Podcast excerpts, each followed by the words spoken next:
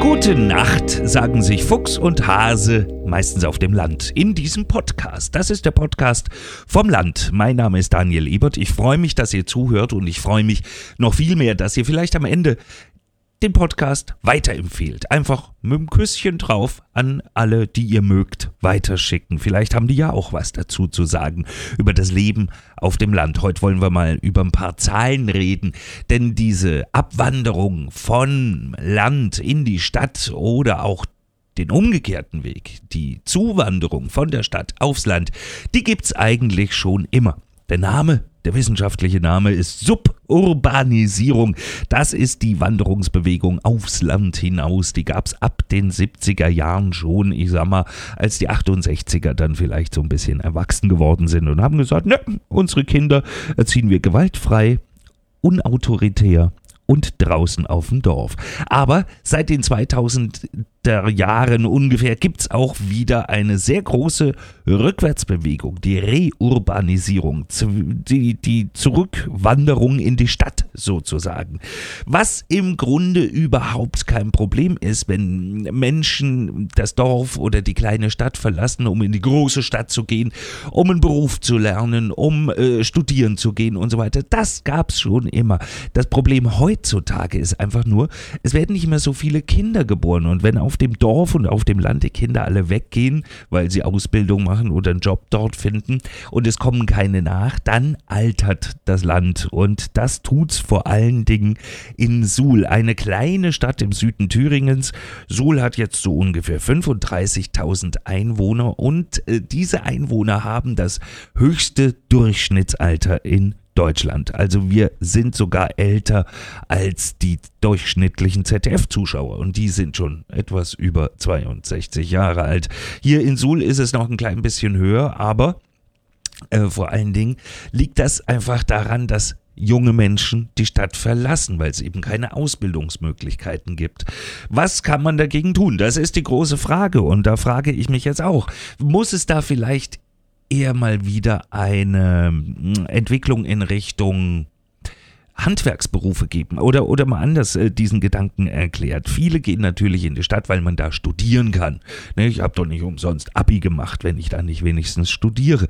Deswegen sind so wenig junge Menschen hier, aber was es auf dem Land und auf dem Dorf auf jeden Fall noch gibt, sind Handwerksberufe, jetzt mal ganz klassisch, die man in einer 1, 2, 3 Mann Firma lernt und da ist man halt der Azubi 1, 2, 3 Jahre lang äh, oder wie meine Oma immer sagte, Lehrjahre sind keine Herrenjahre, aber danach ist man äh, ausgebildet Handwerker und kann ein gutes, ordentliches Leben führen. Aber warum machen das so wenige?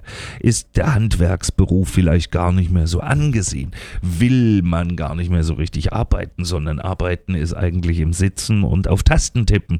Ich äh, weiß es nicht, vielleicht seid ihr da mal gefragt, welche Einstellung habt ihr dazu? Das ist übrigens auch ein Podcast, auf den man reagieren kann. Mal mit einer E-Mail, mal mit einer Sprachnachricht. Guckt mal, wo ihr das gerade hört und meldet euch einfach bei mir zurück, wenn ihr dazu was zu sagen habt.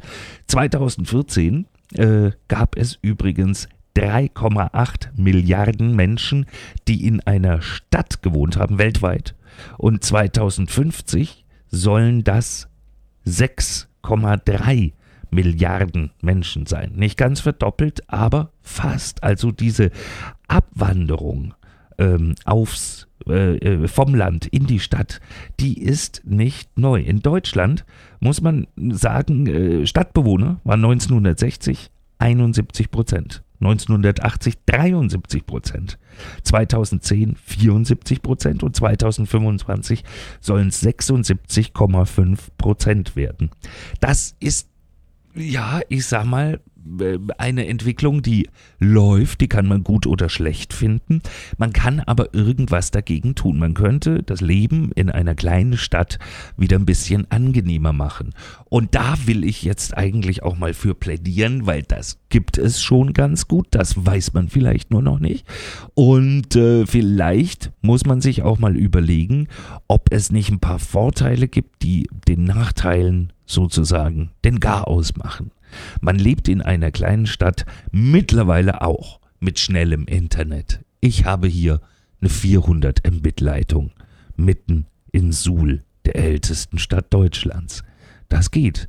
Kultur gibt es hier auch. Natürlich gibt es nicht jeden Montag, Dienstag, Mittwoch und Donnerstag äh, drei Partys und ich suche mir aus, wo ich hingehe. Das passiert natürlich nicht. Aber wenn hier was los ist, dann geht man halt hin. So funktioniert es auf dem Land eigentlich.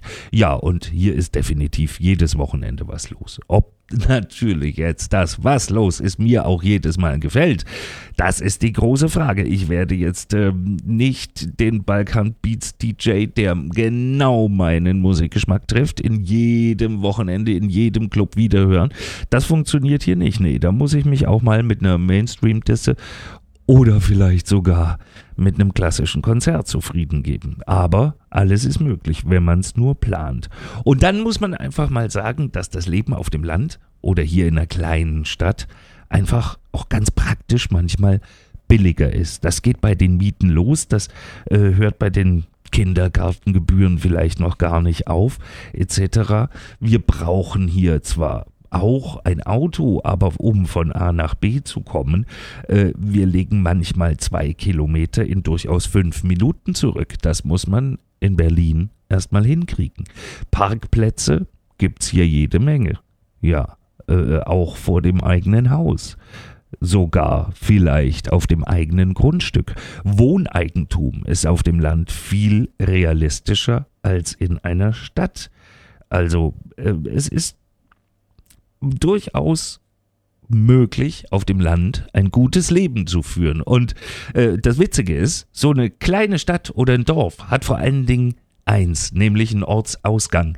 Da darf man sich auch mal ins Auto setzen und in die Großstadt fahren. Aber ich sag mal so, äh, das macht man einmal im Jahr und dann ist man auch wieder bedient vom Großstadtleben. Was hier nicht so gut funktioniert, das ist definitiv so.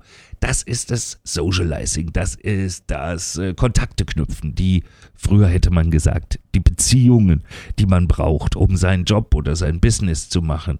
Das geht hier nicht so toll. Aber ich sag mal so, wenn wir die Leute dazu kriegen, äh, zu sagen, okay, wir gehen aufs Land und wir verknüpfen und verknöten uns da untereinander, dann wird auch das Social, äh, Socializing auf dem Land durchaus äh, besser funktionieren als jetzt. Und mittlerweile, und das hat uns die Corona-Krise ja gelernt, äh, funktioniert, oh, gelehrt hat sie uns das, ich weiß, ich weiß, ich weiß. Äh, aber mittlerweile funktioniert ja Socializing oder Kontakte knüpfen oder äh, Beziehungen haben durchaus auch online. Also wenn wir das gelernt haben während der Krise, dann, dass man durchaus auch äh, fernmündlich mal Kontakt aufnehmen kann. Telefon gibt's hier auch. Und jetzt kommt der Brüller. Man hat sogar mit E Plus Empfang auf dem Land. Denkt darüber mal nach. Meldet euch bei mir, wenn ihr mögt, redet ein bisschen mit.